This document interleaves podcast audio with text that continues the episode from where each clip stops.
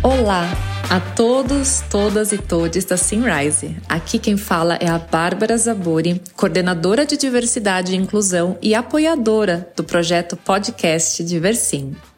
É uma honra estar aqui para abrir o segundo e último episódio da entrevista com nosso presidente global de fragrâncias, Éder Ramos. Em nosso primeiro episódio, falamos sobre quem é o Éder, além da liderança e os seus feitos como presidente na Sunrise. Também falamos da importância de um homem branco, na posição em que ele ocupa, ser aliado na luta contra o racismo. Em 2019, Éder iniciou o Programa de Diversidade e Inclusão Diversim na Sunrise Brasil. E desde então vem se engajando pessoalmente para a ampliação da consciência dos colaboradores e líderes dentro da Sunrise em relação à inclusão. O Diversim é esse movimento coletivo de transformação cultural e social na Sunrise, em que buscamos retirar as barreiras, promover o letramento e engajar toda a empresa a alcançar as metas de inclusão anuais. Essa transformação que estamos vivendo vem com a promoção da informação para o combate de preconceitos, vieses inconscientes que estão tão arraigados em nossa sociedade. Para criar um ambiente em que todas as pessoas podem se expressar como são e desenvolver as suas carreiras e potencialidades. Entendemos que a inclusão é uma relação ganha-ganha para todos, de todas as partes. Uma sociedade e uma empresa melhor para mulheres, pessoas LGBTI, pessoas com deficiência e pessoas negras é uma realidade melhor para todas as pessoas. A diversidade nos torna mais inovadores, mais fortes, mais competitivos e a inclusão é a atitude e o comportamento ético em uma sociedade que é tão desigual como a nossa brasileira. E tudo isso já faz parte da Sunrise e se torna exemplo para outras empresas. Para quem perdeu o primeiro episódio, aconselho não perder tempo e ouvi-lo o quanto antes, para ficar por dentro de tudo que estamos construindo juntos. E agora, depois desse resumo, vamos continuar com esse papo que está inspirador. Vamos juntos!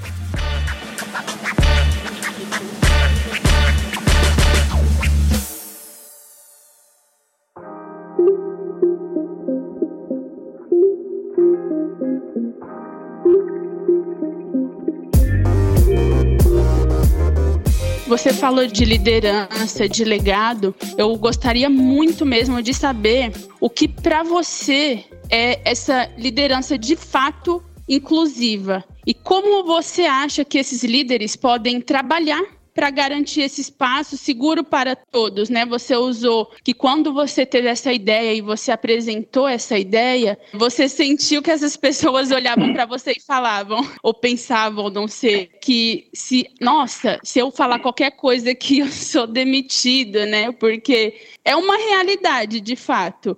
Mas para você, como que é essa liderança inclusiva e esse espaço seguro aqui dentro da, da corporação, ou como deveria ser, não sei?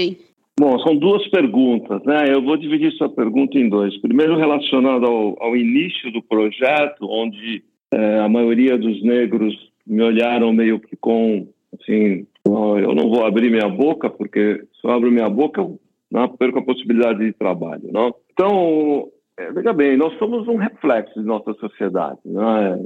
Podemos reclamar, podemos falar o que for, mas nós somos um reflexo. E não é diferente dentro da Sunrise. Nós temos de tudo aqui dentro. Ah, e no início do meu projeto, é, eu fiz diversas palestras, várias palestras. Qual era a estratégia dessa, dessa palestra? Era abrir os olhos de nossos colaboradores, mostrar nossos erros e enganos, colocar-se na posição do outro. E outra coisa, era informar. Então, eu tive o apoio da gestão Kairos, a Liliane me ajudou muito nisso, que era informar. E foi incrível, porque quase que 99% da população da Sunrise não tinha nem ideia que nós somos o maior país negro fora da África. E somos o segundo país negro do mundo. E a maioria dos brasileiros não tinha a menor noção do que nós estávamos apresentando lá. Não tinha noção do problema do feminicídio. Escutava, lê, mas quando os números, quando você coloca um número e fala, olha, uma mulher morre por dia vítima de feminicídio, isso choca.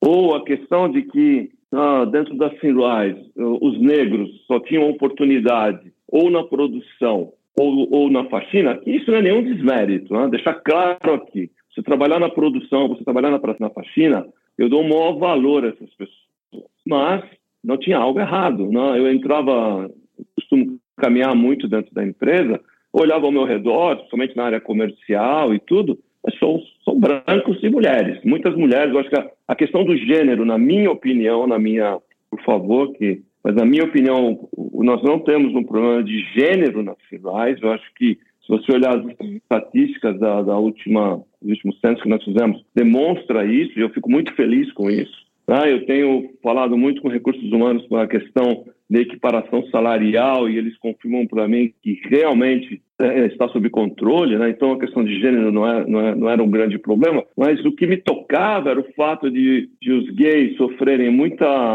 muito bullying, tá? muito a piadinha de mau gosto. Tá? Os negros, né, que são 56% da população brasileira, não estarem refletidos dentro de áreas importantes da empresa e nem pensar em, em, na questão de liderança. Né? E hoje temos 14% de pessoas negras na, em nossa liderança. É, então foi isso, né? foi realmente informar, informar, informar, né? mostrar o que estava acontecendo. E não há dúvida, na, conectado à sua segunda pergunta, que é a questão de liderança, se o líder não se posicionar como um exemplo, se ele não for um embaixador, um embaixador da diversidade e inclusão, promovendo o assunto sempre que possível com seus colaboradores, com seus subordinados, esse projeto não, não vai adiante. Eu, eu, eu, desculpe, a, não quero ser arrogante aqui, mas eu acho que eu sou um exemplo disso. Né? O que, que eu tento fazer? Eu tento mostrar a importância, né? eu tento ser um exemplo né? e eu estou à frente, sempre à frente, dessa questão da diversidade e inclusão. E isso tem que ser feito por todos os líderes na Finrise Brasil, né? em todos os níveis. Uma liderança inclusiva é aquela que acolhe, respeita, dá autonomia aos seus funcionários, por meio de um conjunto de ações, os profissionais são valorizados, e não deixados de lado ou com a sensação de não serem tratados de forma igualitária. A principal característica da liderança inclusiva é fazer com que o ambiente de trabalho seja agradável, sem tratamentos diferenciados ou segregações. Todos são tratados com isenção de julgamentos, ou seja, independentemente dos critérios particulares de cada um. Um estudo feito recentemente pela Deloitte mostra que o líder inclusivo precisa empoderar indivíduos para que entreguem o seu potencial no trabalho coletivo. É necessário capacitar, desenvolver, acompanhar e dar autonomia é, para os colaboradores. Não é, não é um trabalho fácil, não estou dizendo que é fácil, mas Sim. é um trabalho importante, é um trabalho que demonstra liderança. Isso é ser um líder. O líder não é gritar, o líder não é demitir, não é, isso não é líder. Isso foi há 30 anos atrás. Eu trabalhei sob lideranças com essa filosofia. Sabe, os times são compostos por profissionais com competências distintas. Não? São vários, diversas competências, não? mas que se complementam para a entrega de resultados expressivos. Não? Além disso, a, a, liderança inclusiva ela derruba preconceitos que impedem a contratação de pessoas por causa da cor, pelo gênero. O, o líder ele não pode olhar uma pessoa do seu time pela cor, pelo gênero. O líder que faz isso, ele realmente ele perde grandes talentos. Ah, ele perde, ele perde grandes oportunidades. É, é isso e eu queria realmente salientar aqui nessa questão de uma liderança inclusiva. Né? E se você me permitir, eu gostaria de me estender um pouquinho mais, só mais alguns minutos, né, para ah. mencionar Quais são as características desse líder inclusivo? Quais são suas características? O primeiro é a colaboração, é a capacidade de olhar para o outro como parceiro e não como adversário. Não porque ele é uma, é uma mulher, ou é uma negra, ou é um gay, ou uma lésbica. Não. É olhar, é, é, é olhar de uma forma, né, qual é a capacidade desse colaborador. E respeitar a diversidade de pensamento. E sempre priorizar o time. Né? Então, isso é colaboração. Pois empatia, que não é só para o líder, mas um líder que não tem empatia, que não, não tem a qualidade de colocar-se no lugar do outro para entender suas dores e necessidades, não, não é líder. Então, é realmente se colocar na dor de um refugiado, de uma mulher que tem problemas em sua casa com o marido, né, que, desculpe né, a expressão, mas que sofre agressão física, agressão moral, agressão verbal. Então, o líder tem que ter essa posição empática, essa posição, de ter, ter, empatia, né? ter humildade. Eu acho que falar bom dia não mata ninguém, cumprimentar as pessoas não mata ninguém, ter uma humildade, ter a tendência de não se colocar acima dos outros e admitir erros pessoais. O chefe também erra, então você tem que ter humildade, você tem que escutar. Essa qualidade promove um ambiente leve, né, do qual as pessoas, os colaboradores, não têm receio de procurar ajuda e expor opiniões. Quando o líder é humilde, né, as pessoas conversam, não tem medo de falar com ele. Né? Lealdade, uma, uma, característica importante do líder é a lealdade. Né? O líder leal apoia e incentiva a equipe nas vitórias e também nas derrotas. E é importante que o líder demonstre interesse nos times com o objetivo de identificar pontos fortes e fracos. Com isso, é possível premiá-los ou ajudá-los a alcançar todo o seu potencial. É, nós sabemos, nem todos podem estudar na Getúlio Vargas. Né? Alguns estudaram em escola pública. Eu estudei em escola pública. Nós sabemos o que é a qualidade de ensino. Então, o líder ele tem que dar oportunidade, apoiar, incentivar a fazer novos cursos, entender que nem todo mundo tem a oportunidade de fazer um curso de inglês, por exemplo. Né? Então, se a pessoa tem necessidade no seu trabalho e precisa, né, apoiar, ajudar. É isso. Acho que Muito tentei bem. cobrir aí bem essa questão da liderança, não? Uhum. E saliento que os líderes têm que ter seu papel. Se a liderança não tiver seu papel, o projeto fracassa.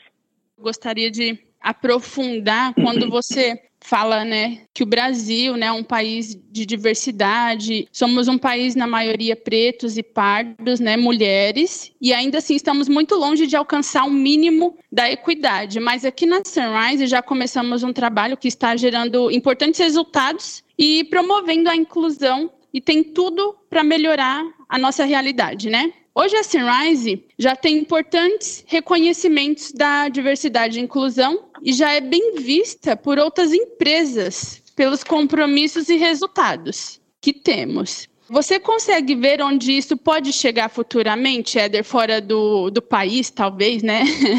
Já que estamos em, mais de 100 localidades e mais de 40 países, como que você enxerga isso vindo de fora, né? Depois de passar por tantos lugares também? Obrigado pela pergunta, né? Na verdade, o, a Sunrise Brasil, né, é um orgulho enorme disso, a Sunrise Brasil tornou-se um benchmark para a diversidade e inclusão. É um benchmark. Né? Isso está é reconhecido, né? todos lá fora comentam, vocês sabem que eu, eu não, não moro mais no Brasil, né? estou fora, estou morando na Europa. E o interessante é que esse projeto de vocês, ele começou a gerar frutos lá fora. Né? Então, Há um projeto muito parecido com este e que já está muito bem, realmente caminhando muito bem na Ásia, através da, de líderes que estão baseados em Singapura. É muito interessante o que eles estão fazendo. É claro que vocês devem entender que a, a questão, por exemplo, do negro nessa região, ela praticamente não existe. Problemas de diversidade e inclusão estão em outros lugares. É, a questão LGBT é muito complicada na Ásia porque existem países que até esse momento a questão LGBT é tratada com pena de morte em alguns casos, né? ou prisão. É algo muito complicado. A Ásia é realmente muito complicado, mas esse projeto está rodando. O projeto já, ele caminha. Começou-se um projeto também nos Estados Unidos, já existe algo caminhando nos Estados Unidos, a passos um pouquinho mais lentos, porque os Estados Unidos também tem sua complexidade, e existe um projeto que já caminha há muito tempo. Na verdade, esse projeto começou antes do nosso projeto de diversidade e inclusão é, na Europa, mas ele está muito, muito focado em gênero. É muito interessante a questão na Europa. Né? Eles, eles não olham outros aspectos, acho que porque a questão das pessoas com deficiência, por exemplo, está muito é, é conectado a leis, então está coberto. A questão LGBT está também coberta. Eu acho que não existem grandes problemas na, na, na, comunidade europeia em relação a isso, mas existem realmente grandes problemas na, na área de gênero, não? e principalmente na Civil Rights. Então, há todo um trabalho que está rodando lá. É basicamente isso, né? e eu vejo também algo muito interessante que projeto do Brasil de diversidade e inclusão começa a caminhar na direção de outros países da América Latina. Recentemente, a Bárbara e o Douglas conversaram comigo e é, me apresentaram um plano né, de realmente começar a introduzir o projeto em outros países da América Latina, que seria muito interessante, é muito interessante, porque os problemas que temos no Brasil também estão em outros países da América Latina. Nossa, eu fico imensamente orgulhosa, né, de fazer parte disso e levar essa informação aos nossos ouvintes, né, porque a gente sabe que coisas acontecem e trazer isso de uma forma unificada é, é muito importante, né, porque ou você faz parte ou você faz parte, ou ao menos você vai respeitar, né, Ed? E, e para a gente finalizar, eu queria muito te convidar para um clássico de perguntas rápidas, se me permite. Vamos lá. Ok. Éder, eu gostaria de saber uma frase que te inspira. Uma frase que me inspira. Não vou falar o, o autor da frase, que vai chocar algumas pessoas, mas é, a, a, é a seguinte frase que eu vou dizer a você que está sempre na minha Está tá escrito no meu, na minha agenda. Todo ano eu escrevo essa frase na minha agenda. Algumas pessoas querem que algo aconteça, outras desejam que aconteça e outras fazem acontecer. Só para dizer, Nossa. essa frase foi dita por um o Bruce Lee. Acho que vocês não sabem quem é. Então, vão lá no Google, vão saber quem é o Bruce Lee. Tá bom? É, eu vou fazer minha parte. Eu vou dar um Google. não vou ficar chocado. Éder, no seu tempo livre, você gosta de? Então, eu gosto de ler. O tempo livre é ler. É, eu adoro um bom livro. É algo que me encanta. Mas eu tenho que dizer que, como eu viajo muito, né, eu estou sempre fora de casa, é, eu adoro estar com a família. É muito importante. Eu acho que é como que um porto seguro, né, quando a gente está sempre viajando e é, sempre fora, sempre ausente. Né? Mas é isso, um bom livro e a família. Ótimo. E quando se fala em Porto Seguro, quando você pensa em um lugar, e por que esse lugar? Eu acho que todo mundo na vida deveria conhecer Istambul, que está na Turquia, porque foi tudo, tudo começa lá para nós aqui. Os portugueses chegaram aqui por causa da queda de Constantinopla. Tá? Então eu acho que, assim, Istambul né, eu considero como um lugar mágico. Adoro ir lá, adoro ir para Istambul. Ótimo. E falando nas suas viagens, é, eu queria saber: expatriado cinco vezes, quando está longe do Brasil, sente falta de? A família e dos amigos. Ah. dizer também da caipirinha, né? Da caipirinha também. É que eu não sou um grande bebedor de caipirinha, mas é, sinto falta. A família e dos amigos. Que show. Concordo, a caipirinha daqui não tem para ninguém. Uma dica que você gostaria de ter recebido quando você começou sua trajetória? Não é gozação que eu vou dizer, mas todos os brasileiros vão entender. Não. A rapadura é doce, porém muito dura. Ninguém me disse isso. é, né? Bom, e nos dias de baixo rendimento, Éder, o que você faz? Todo mundo tem os seus dias de baixo rendimento, né? E aí? É assim, quando eu estou mal, né? Se eu vejo que eu não estou bem, eu procuro meditar, procuro me concentrar, né, realmente meditar. Acho que isso é uma coisa. Se estou realmente muito mal, eu vou fazer pilates, vou fazer exercício. Tá? Vou correr, vou, vou pôr o meu corpo para se movimentar, entendeu? E se eu estou de mau humor, eu vou para casa. Eu não tenho o direito de estar mal-humorado dentro da empresa. Muito bem. Éder, e um influenciador, alguém que te inspira? Então, aqui, olha, é um negócio muito complicado, porque talvez aqui gostariam que eu falasse Steve Jobs, ou não sei, Voltaire, ou não, mas não é. é realmente é um chefe que eu tive. Por incrível que pareça, um chefe, que eu ainda chamo de maestro, ele já se aposentou, não mora no Brasil, né? ele mora no Chile, se chama Martin Hirschman. Talvez alguns dos colaboradores ainda se lembram dele, talvez quando escutarem seu nome vão, vão, vão lembrar. É uma pessoa que eu conheci quando eu tinha mais ou menos 30 anos, na primeira, na primeira vez que eu morei na Alemanha. Fiquei sozinho lá durante um ano, sem a família. E ele não foi só uma pessoa que me apoiou ah, e praticamente fez, fez ali o papel da família, não? mas eu aprendi muito com ele. Aprendi muito a controlar meu temperamento latino, a respeitar as pessoas, a pensar nas pessoas. Imagina, há 30 anos atrás, uma das preocupações dele era que, na opinião dele, todos os colaboradores deveriam ter casa própria, por exemplo, e que nós deveríamos ajudar.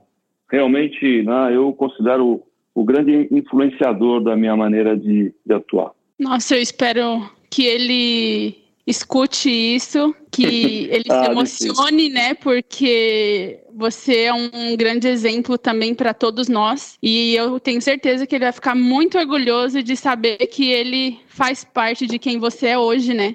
Éder, para a gente finalizar, eu gostaria de saber qual conselho que você deixa para as pessoas que ainda não entenderam que a diversidade e inclusão é estritamente necessária é difícil, né? Nós vivemos um, num mundo, num Brasil polarizado, né? Eu não quero falar de política aqui, não é essa a ideia, mas de novo, né? Nós somos um reflexo da sociedade, né? Essa polarização que você vê fora da Sunrise, ela na verdade está aqui também, né? Então existe uma polarização enorme, existe é, comentários que me chocam, né? Eu acho que a gente, nós não, se eu posso usando um mal português aqui, nós não andamos para frente, né? nós andamos para trás. E, em vários aspectos é, relacionado à questão de diversidade e inclusão, mas acho que as pessoas devem olhar ao seu redor né, e vejam a desigualdade em nosso país e como o nosso país é diverso.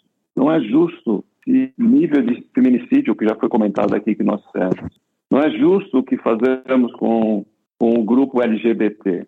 Não é justo olhar a pessoa com deficiência pela sua deficiência totalmente equivocado tudo isso. Não? Então, é, essas pessoas, não, o que eu gostaria de dizer a elas, estudem, leem, analisem, vejam se realmente foi correta a forma né, que os escravos foram é, liberados é, é, incrível, né, quando eu leio a respeito né, da, do 13 de maio, como tudo isso aconteceu e todas as conexões né, relacionadas à economia né, e, e, tudo o que ocorreu com o negro, né, como o negro foi libertado né, dentro do Brasil. Né? Isso é totalmente uma injustiça social e se nós não resgatarmos isso, se nós não darmos a oportunidade, através de cotas, né, através da educação, a essas pessoas de também né, poderem crescer socialmente dentro do país, nós seremos uma sociedade medíocre. Nós seguiremos sendo medíocres e sempre falando que o Brasil é o país do futuro. Que futuro é esse? Então é isso, eu acho que é uma questão de reflexão, parar, refletir, pensar bem.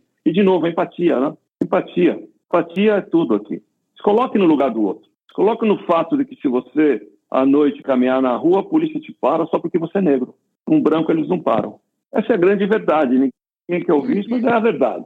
Eu tenho um grande amigo, né, que é o, o Maurício Pestana, né, que já foi secretário em São Paulo, né, e ele fala isso, ele fala, é interessante, às vezes eu vou caminhar na praça, se tiver polícia, eles me param. Por quê? Ele é negro. Na verdade, ele é preto, né? Mas é isso, né? Essa é a mensagem, né? Quem tem ouvidos que ouça. Né?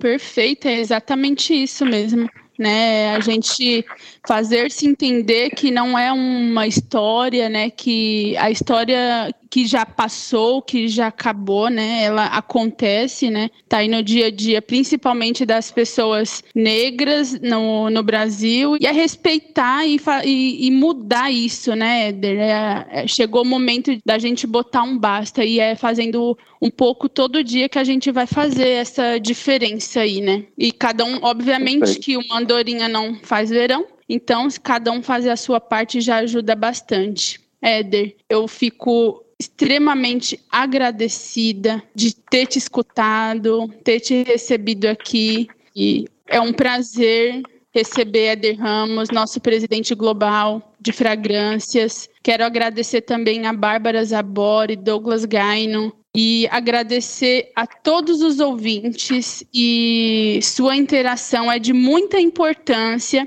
e eu espero um feedback também de todos os nossos ouvintes é, no nosso site ou e-mail do, no diversim com y.br, arroba sunrise.com. E eu finalizo aqui esse momento que, mais uma vez, vai entrar para a história, Éder, e foi um prazer começar isso aqui com você, viu? Eu que agradeço. Eu que agradeço. Um bom dia a todos, aí uma boa semana, tá bom? Um abraço. Tchau, tchau. Um abraço, Éder. Muito obrigada.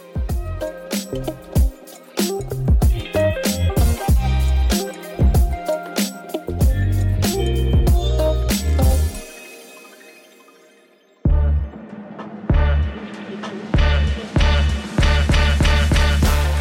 E assim chegamos ao fim da nossa primeira entrevista do podcast Diversim, ao lado do nosso querido convidado Éder Ramos. Muito obrigado por compartilhar sua trajetória pessoal e profissional inspiradora. Obrigado você ouvinte que nos acompanhou até aqui. Obrigada ao Comitê de Projetos e ao Diversim pelo apoio e deixo uma mensagem para sua reflexão principalmente para quem acredita que juntos somos mais fortes. Evoluir é reconhecer os nossos erros, não só para consertá-los, mas para não repeti-los. Eu espero te encontrar nas nossas próximas entrevistas. Não vamos parar por aqui, hein? Conto com vocês. Um grande abraço da família Sunrise.